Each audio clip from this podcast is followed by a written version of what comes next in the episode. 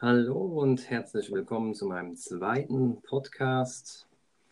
Wieder rund um das Thema Radfahren. Und heute ist wieder Florian bei mir, den ihr vielleicht schon aus meinem ersten Podcast kennt. Und wir wollen heute so ein bisschen über Flo's Geschichte reden, also wie er zum Radfahren überhaupt gekommen ist, wie er sich dafür begeistert und was ihm einfach wichtig ist.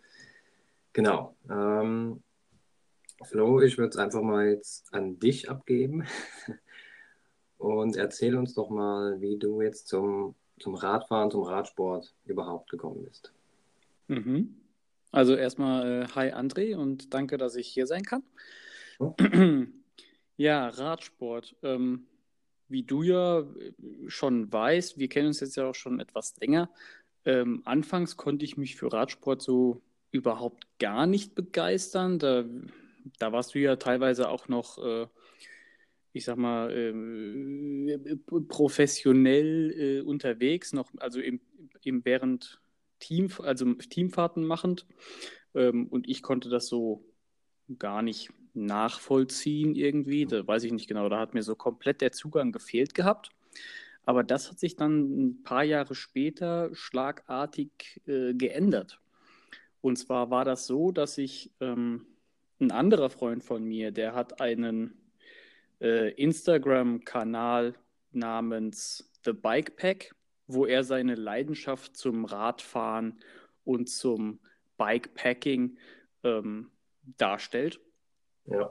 Und ähm, ja, der macht das, äh, der leitet diesen, diesen äh, Channel schon ziemlich lange und auch sehr intensiv und hat sich da dann mit der Zeit auch so eine Art äh, Standing aufgebaut, dass tatsächlich er auch ähm, Fahrräder gesponsert bekommt, um die eben teilweise in seinem Kanal äh, darzustellen, zu präsentieren und aber eben, ja, genau, auch sein, seine Leidenschaft einfach damit weiter zu verfolgen. Und nun ist es eben so, dass ähm, er, aber auch ich äh, passionierte Amateurfotografen sind und ähm, wir dann eine Zeit lang auch recht viel gemeinsam fotografisch unterwegs waren und dann irgendwann auch mit ähm, Fahrrädern von ihm. Und das waren anfangs äh, Räder von Aventon, das ist eine ganz kleine Firma aus äh, Kalifornien, die Fixed Gear Fahrräder herstellen. Mhm. Und ähm, genau, dann sind wir also so ein bisschen durch die Stadt gecruised und haben uns, haben uns äh, schöne Motive für Fotografie überlegt, haben uns da inspirieren lassen. Und ja, so bin ich dann quasi dazu gekommen. Das war am Anfang ein ziemlich äh, komisches Gefühl, so mit diesen, weil an den Fixgear-Fahrrädern hast du ja, äh, wenn du so City-Style-Bikes hast, meistens Straps, wo du mit den Füßen reingehst. Also du hast jetzt keine Klickpedale da dran, sondern eben solche ähm, Gebinde oder ja. Bindevorrichtungen, wo du mit den Schuhen reingehen kannst, um ja, ähm, nochmal so ein bisschen mehr äh, Power zu holen. Bitte, was hast du? So wie früher ungefähr, ne? Da. Ja, genau, genau. Ähm, und das war anfangs ein richtig komisches Gefühl, wenn wir dann mal einen Nachmittag unterwegs waren und ähm, ich mich dann abends ins, in, ins Bett gelegt habe, hat sich immer noch so angefühlt, als würden meine äh, Beine weiter pedalieren. ja. Einfach weil du ja, dadurch, dass es ein Fixgear ist, von der Technik her einfach immer in Motion bist. Also deine, deine Beine bewegen sich ja ständig, wenn sich auch die Räder drehen. Ja, man, man, hat keinen Freilauf, oder? Richtig, genau, das ist ja, das ist genau das äh, entscheidende Element, da hast du recht. Ja. Und das war jetzt zur Zeit, als du in Schweden gelebt hast, oder? Ja, genau, das ist mhm. richtig. Zu der Zeit hatte ich da in, ähm, in Schweden gewohnt, in Jönköping, und da waren wir dann eben viel unterwegs. Und es ja. ist halt so, dass die, äh, die Stadt ist so ein bisschen in einem Tal gelegen und außenrum gibt es Berge. Äh, kleine Berge, jetzt nicht sehr hoch, vielleicht kann man sie auch eher Hügel nennen. Ja. Ähm, allerdings äh, die, hat diese, die, diese geografischen Eigenschaften, die haben uns dann schon sehr, auf, sehr stark auf die Stadt begrenzt, einfach weil du mit so einem Fixgear, dann hast du eine Übersetzung von, keine Ahnung, vorne vielleicht 48 Zähne und hinten 15 oder 16. Also es ist ein recht, re, recht harter äh, Gang, mhm. den man da tritt. Und da kommt man dann dementsprechend nicht unbedingt die, die Steigung hoch. Also wir haben uns dann auch sehr auf das urbane Gebiet beschränkt gehabt. Ja. Ähm, genau.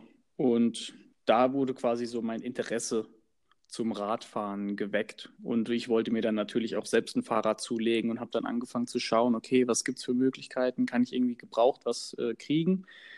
Und ähm, ja, dann hat man so ein bisschen hin und her geguckt und Fixgear-Räder oder Trackbikes sind jetzt ja nicht unbedingt die mh, hm, Räder, die es wie Sand am Meer gibt. Zumindest nicht, wenn man nach was etwas Sportlicherem sucht.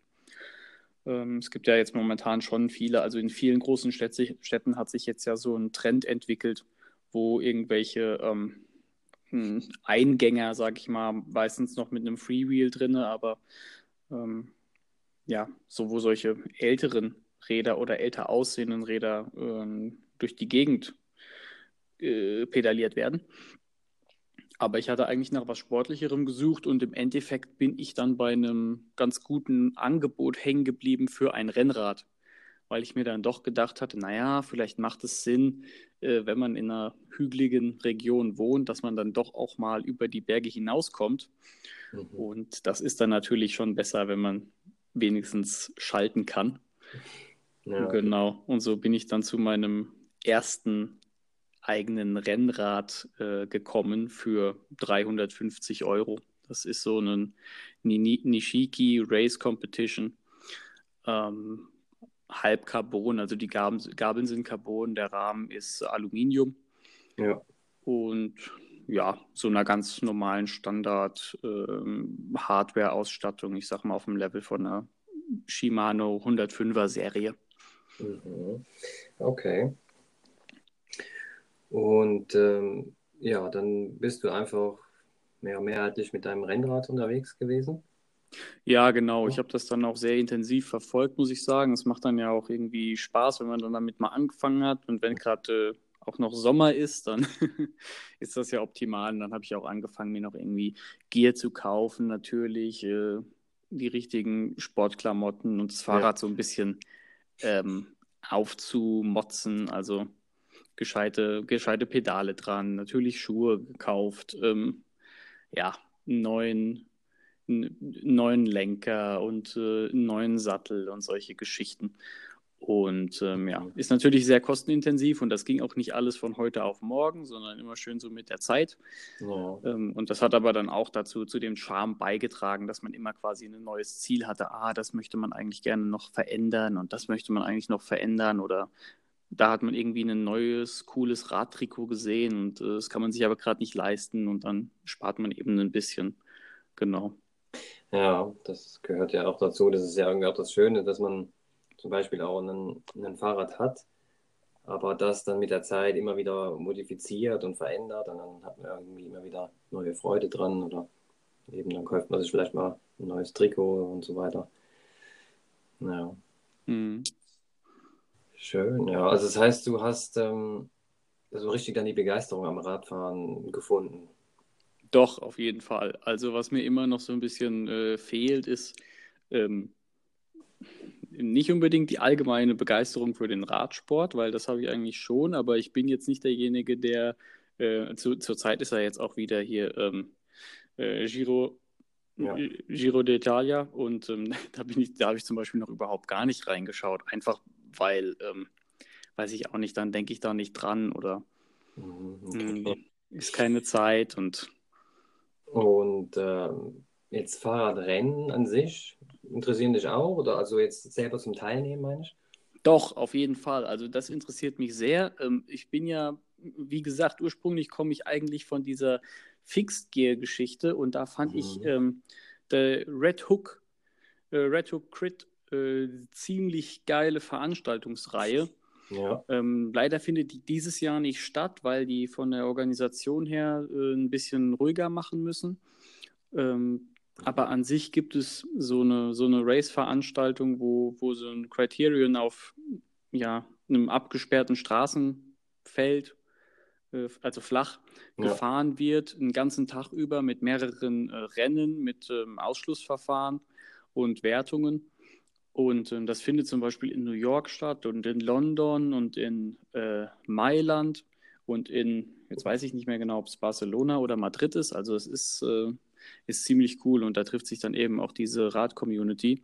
Und das wäre eigentlich auch so für irgendwann mal ein Ziel gewesen, da vielleicht auch mitzumachen oder zumindest mal äh, vor Ort zu sein. Mhm. Den kann man eigentlich immer so ganz gut auch auf Instagram äh, folgen, wenn diese Events eben stattfinden. Und die, ja, die haben da eine ziemlich gute Mediapräsenz, würde ich sagen. Ja. Und äh, genau, also daher, daher kommt das ja eigentlich. Und in dem Zuge habe ich dann auch letztes Jahr ähm, so ein erstes ja, Amateurrennen mitgemacht, wo, keine, wo man keine Rennlizenz für braucht. Das war auch ein, ein, okay. ja, ein Rundrennen, wo es ähm, circa ein Kilometer lang für eine Stunde eben immer wieder im Kreis geht. Ja. Und äh, ja, doch, hat auf jeden Fall Spaß gemacht und das äh, ist, eine, ist eine coole Erfahrung und ich plane das auch dieses Jahr zu wiederholen und hoffentlich auch mich ein bisschen zu verbessern natürlich. Ja, klar, genau. Cool, ja. Ja, dann äh, vielen Dank für deine Story. Na klar, sehr gerne. Und noch ein schönes Wochenende. Danke, das wünsche ich dir auch. Danke, ciao, Flo. Tschüssi. Das war mein zweiter Podcast wieder mit Flo und das, äh, ja, der Podcast ist relativ spontan entstanden. Aber das Format, also so ähm, die Menschen nach ihrer Story zu fragen, wie sie zum Radfahren und zum Radsport gefunden haben, fand ich jetzt eigentlich noch sehr interessant.